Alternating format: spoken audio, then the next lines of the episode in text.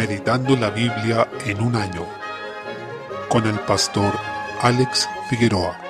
Día 19, mes 6. Primera de Reyes capítulo 20. Acab derrota a los sirios. Siria era una nación que fue constantemente enemiga de Israel y se destacó porque por momentos fue bastante poderosa. En este relato vemos cómo el Señor se puede glorificar incluso dando la victoria a un rey impío como lo era Acab frente a los sirios. Es importante señalar que la intención del Señor no es simplemente bendecir a Acab como persona, sino dar testimonio de que Él es Dios. Esto lo vemos claramente en la declaración que hace el profeta al rey Acab en el versículo 13. Y aquí un profeta vino a Acab, rey de Israel, y le dijo, Así ha dicho Jehová, ¿has visto esta gran multitud? He aquí, yo te la entregaré hoy en tu mano, para que conozcas que yo soy Jehová. Y luego en el versículo 28, vino entonces el varón de Dios al rey de Israel, y le habló diciendo, Así dijo Jehová, por cuanto los sirios han dicho, Jehová es Dios de los montes y no Dios de los valles, yo entregaré toda esta gran multitud en tu mano, para que conozcáis que yo soy Jehová. Es decir, el Señor tiene la intención de refutar y dejar en evidencia que la declaración de los sirios era falsa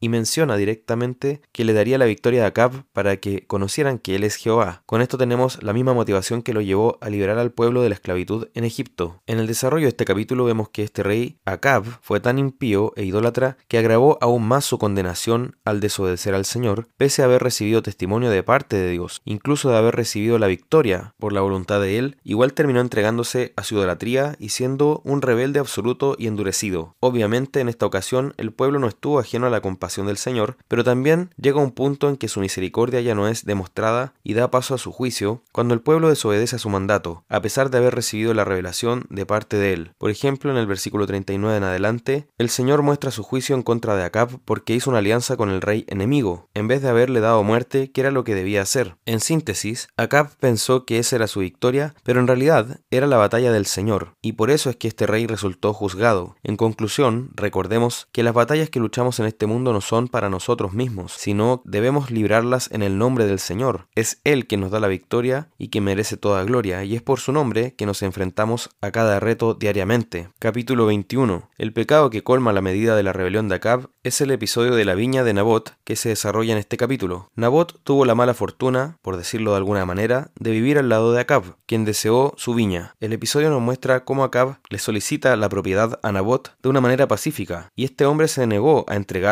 porque era la heredad de sus padres, lo que trajo gran tristeza y frustración al rey Acab. Dado la amargura de este rey, Jezabel, su mujer, urdió un plan macabro para obtener esa viña a través de testigos falsos y un juicio en que finalmente dio muerte a Nabot. Desde el versículo 17, el Señor juzga a Acab y lo maldice, de la misma manera en que maldice a Jeroboam y su descendencia. En ambos casos el Señor declaró que su casa sería barrida o eliminada. Sin duda, esto fue agravado por el crimen que acababa de cometer. De hecho, el pasaje menciona la forma que moriría Acab y la mujer que él tenía llamada Jezabel. En ambos casos se detalla una muerte vergonzosa. Por ello, desde el versículo 24 se dedica un apartado especial para hablar de la gran maldad de Acab y cómo fue tan abominable ante los ojos del Señor por haber sido un idólatra. Desde el versículo 27, finalmente, incluso Acab, cuando se humilla, logra aplazar el juicio del Señor, lo que nos muestra que realmente nuestro Dios considera la humillación delante de él como algo muy positivo, incluso viniendo de este rey impío, lo que puede resultar complejo para nosotros, pero debemos extraer ese principio de que, aun cuando un impío se humilla delante del Señor, Él lo considera. Salmo 137. Canto de los cautivos en Babilonia. Es considerado un salmo imprecatorio de los más impactantes, ya que culmina diciendo, Dichoso el que tomare y estrellare tus niños contra la peña. Es decir, bienaventurado el pueblo que conquistó Babilonia y le hizo tal como Babilonia hizo a Israel. Esto recordando que los salmos imprecatorios son aquellos en los que se pide a Dios que destruya a los enemigos de su pueblo. Ahora bien, notemos el gran amor del salmista por el pueblo de Dios, porque evidentemente Evidentemente, si tenemos una consideración especial por el Señor, esto se traducirá en ruegos y una preocupación por su pueblo, que bajo el nuevo pacto se hace visible en la Iglesia. Por lo tanto, debemos estar siempre velando por el bien de la Iglesia y rogando por ella, al mismo tiempo que debemos afligirnos cuando ella sufre, tal como Nehemías se angustió cuando supo que su pueblo estaba en humillación, en Nehemías capítulo 1. Encontramos así un ruego por el juicio de Dios contra aquellos que persiguen a su pueblo. En la Escritura, el juicio de Dios no es algo que deba causarnos rechazo, sino un motivo para alabarlo Ciertamente vivimos en una época que considera de manera negativa los juicios del Señor. Sin embargo, ellos son expresión de sus perfecciones, porque dan testimonio de que Él es justo y que ante Él la maldad no quedará impune. Esto recordando que el Padre a nadie juzga, sino que todo el juicio dio al Hijo, para que todos honren al Hijo como honran al Padre. El que no honra al Hijo, no honra al Padre que le envió, como dice en Juan 5, 22 al 23. Proverbios capítulo 17, versículo 16. La enseñanza de este versículo es que la sabiduría no es algo que se pueda comprar con dinero. Antes bien corresponde a una obra espiritual de Dios, por una parte, y por otra, tiene que ver con la diligencia que aplica el creyente en atender a la instrucción de Dios por medio de su palabra, poniendo atención incluso a las reprensiones. Por tanto, la única forma efectiva de adquirir sabiduría es buscarla como el Señor nos ordena en su palabra, y esto se encuentra al alcance de una oración. En Santiago 1.5 dice, si alguno de vosotros tiene falta de sabiduría, pídala a Dios, el cual da a todos abundantemente y sin reproche, y le será dada. Hechos capítulo 12. Desde el versículo 24 vemos como en contraste a la muerte de Herodes, que se produjo porque él no dio gloria a Dios y quiso eliminar a la iglesia, la palabra de Dios, por el contrario, se extiende y se esparce. Bernabé y Saulo emprenden su primer viaje misionero. Estos hombres fueron escogidos para un servicio de gran relevancia porque esta obra misionera terminaría impactando gran parte del Mediterráneo y no solo eso, también tuvo incidencia en que nosotros mismos seamos cristianos con el paso de los siglos. Capítulo 13. El pasaje comienza nombrando varios profetas y maestros que estaban en la iglesia de Antioquía,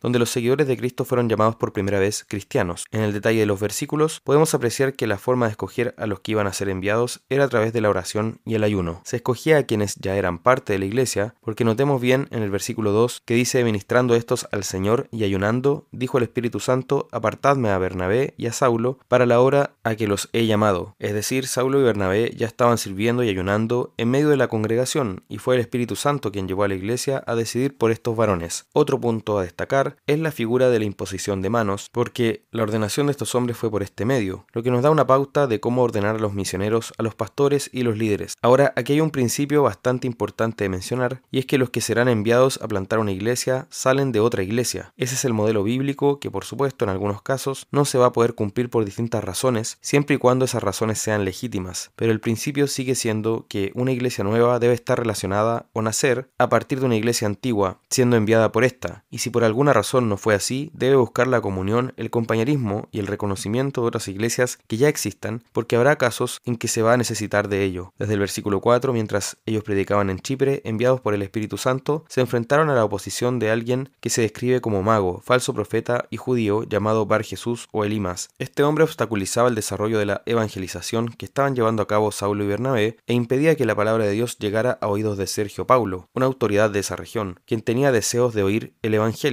Sin embargo, esta oposición le significó a Bar Jesús ser juzgado, puesto que fue maldito y de inmediato quedó ciego. En otras palabras, este hombre fue puesto por escarnio para que el propio procónsul creyera, es decir, esa obra de oposición que le estaba haciendo para que el procónsul no creyera, se volvió en su contra y terminó propiciando la instancia para que Sergio Paulo resultara siendo un creyente. Aquel que impedía que Sergio Paulo viera y fuera alumbrado por la luz de Cristo, él mismo quedó sumido en la oscuridad de la ceguera, impedido de ver. Esa fue la maldición por obstaculizar el Evangelio. Luego encontramos la separación en que Juan Marcos se separa de Pablo y Bernabé, hecho que sería importante más adelante porque el retorno de Juan sería lo que iba a traer el desacuerdo que resultó en la separación de Bernabé y Pablo. Así que consideremos todas estas cosas y sobre todo recordemos que aquellos que se oponen al Evangelio finalmente recibirán el precio de su rebelión, pero aquellos que lo promueven también recibirán la bendición de ser heraldos o portavoces de las buenas nuevas del Señor.